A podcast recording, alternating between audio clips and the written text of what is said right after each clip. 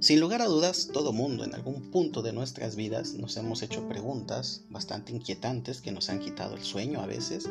Preguntas sobre si realmente existe Dios, si hay vida en otros planetas, si tengo una misión en esta vida, porque a los, malos pareciera irles bien y a los buenos pareciera irles mal. ¿Realmente existe el amor? ¿Qué cosa es eso que llamamos amor? ¿Es una cuestión neurobiológica, una, una cuestión química en el cerebro o es algo más? ¿Existe el alma? ¿No existe?